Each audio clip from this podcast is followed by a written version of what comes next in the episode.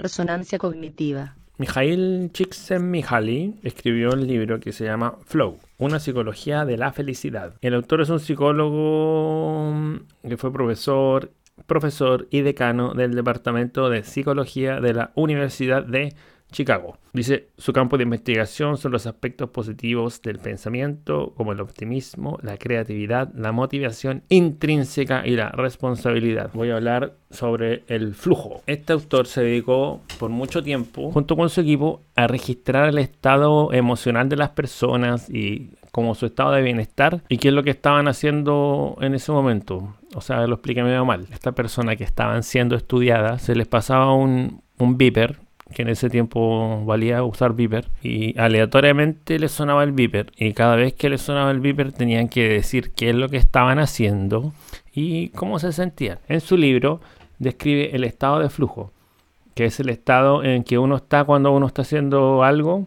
pero eh, está totalmente absorto en esta actividad. Entonces cuando esto pasa no parece existir nada más, la persona llega a fundirse con la actividad y llega a convertirse en esta actividad. Ya, entonces estas actividades que permiten entrar en este estado de, flujo tienen varias características que son comunes. Por ejemplo, ser actividades desafiantes que requieren habilidades. Las personas que están haciendo esta actividad ya tienen habilidades desarrolladas y representan un desafío para estas personas. No, no es como que sea algo fácil, pero tampoco algo extremadamente difícil que genere mm, frustración de no lograr el resultado, sino es como que como que está jugando justo justo en el límite entre entre lo fácil y el desafío. O justo justo en el límite entre el desafío y lo que ya se vuelve muy difícil. Necesita de toda su energía psíquica y poner toda su atención para lograrlo. Entonces, mira, Acá dice, un escalador explica que siente cuando sube una montaña. Te involucras tanto en lo que haces que no piensas en ti mismo como algo separado de la actividad que haces. Eres lo que estás haciendo. ¿Viste? Un jugador de ajedrez nos cuenta cómo es jugar en un torneo. La concentración es como respirar, nunca se piensa en ello. El techo podría caerse y si no le cayese justo encima, usted no se daría ni cuenta. Me acordé para el terremoto del 2011 que yo estaba durmiendo, entonces empezó el terremoto y estaba temblando súper fuerte. Y yo dije, ah, qué lata, temblor. Entonces, entonces ya cuando sentí que se estaban cayendo las cosas en mi cabeza, ahí recién me desperté. Pero eso no tiene nada que ver. Otra característica de las actividades que producen este flujo, las metas están claras y la retroalimentación es inmediata. Por ejemplo, un jugador de tenis siempre sabe qué debe hacer, devolver la pelota a la cancha del adversario. Y cada vez que golpea la pelota sabe si lo ha hecho bien o no. Otra característica es que la concentración sobre la tarea actual es tan, es tan alta que mientras dura el estado de flujo, uno es capaz de olvidar todos los aspectos desagradables de la vida porque las actividades agradables requieren de un enfoque total de la atención en la tarea presente y así no queda espacio en la mente para informaciones que no sean relevantes para esa actividad que estás haciendo. Esta es una de las características más gratificantes del estado de flujo, que tú estás tan absorto, metido ahí, que no piensas en nada más. Entonces, claro, es como un escape a la realidad, como que entras a a tu propio mundo. Estaba pensando cuando yo me pongo a pintar, a pintar con pintura acrílica, a veces estoy tan metido, tan metido que puedo estar ahí unas dos horas, tres horas pintando y mm, es como que lo único que importa es la pintura, ya qué pincel voy a tomar ahora, con qué, con qué color voy a mezclar este otro color y puras, y puras decisiones del momento o puras decisiones eh, que tienen que ver solamente, solamente con el hecho de estar pintando.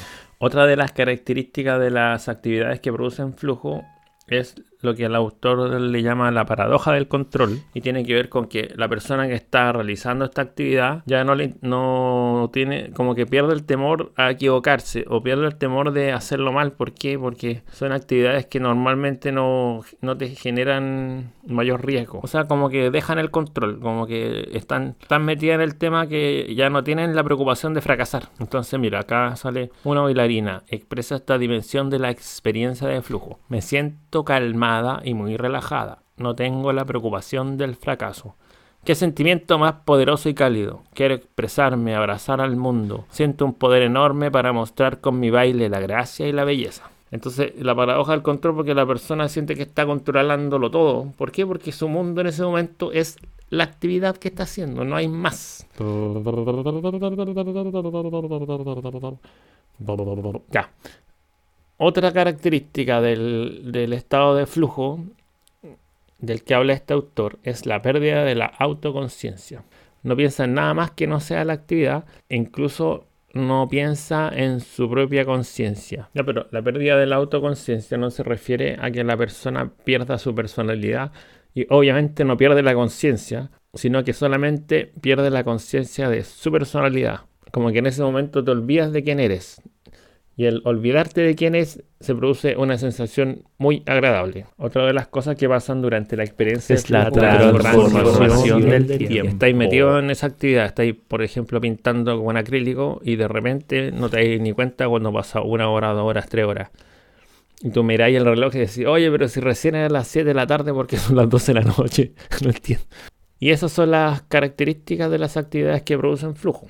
Ya, entonces yo creo que todas las personas que están escuchando esto ya han sentido alguna vez en su vida la satisfacción y al final se trata de ser feliz pues, y de repente como que nos complicamos tanto para ser felices como que buscamos acá que, ah, que voy a ser feliz cuando logre esto, cuando logre lo otro al final la felicidad está dentro de uno y más encima hay otra herramienta que hacer este tipo de actividades. Porque claro, uno puede sacar la felicidad adentro, pero si la podéis sacar haciendo cosas y te ayuda, que te ayuden mucho mejor. Porque, porque claro, yo puedo estar diciendo, oye, saca tu felicidad dentro de tu corazón y podéis ser feliz, pero también está esta herramienta que es hacer cosas que al final te suban a un estado de felicidad mayor del que estáis. ¿Cachai? Como que eso se trata. Cuando no hay nada que perder y cuando no hay nada que probar, entonces estoy bailando conmigo mismo. Y esta canción se llama Dancing with Myself de Billy Idol originalmente, pero elegí otra versión de otro grupo. Resonancia cognitiva.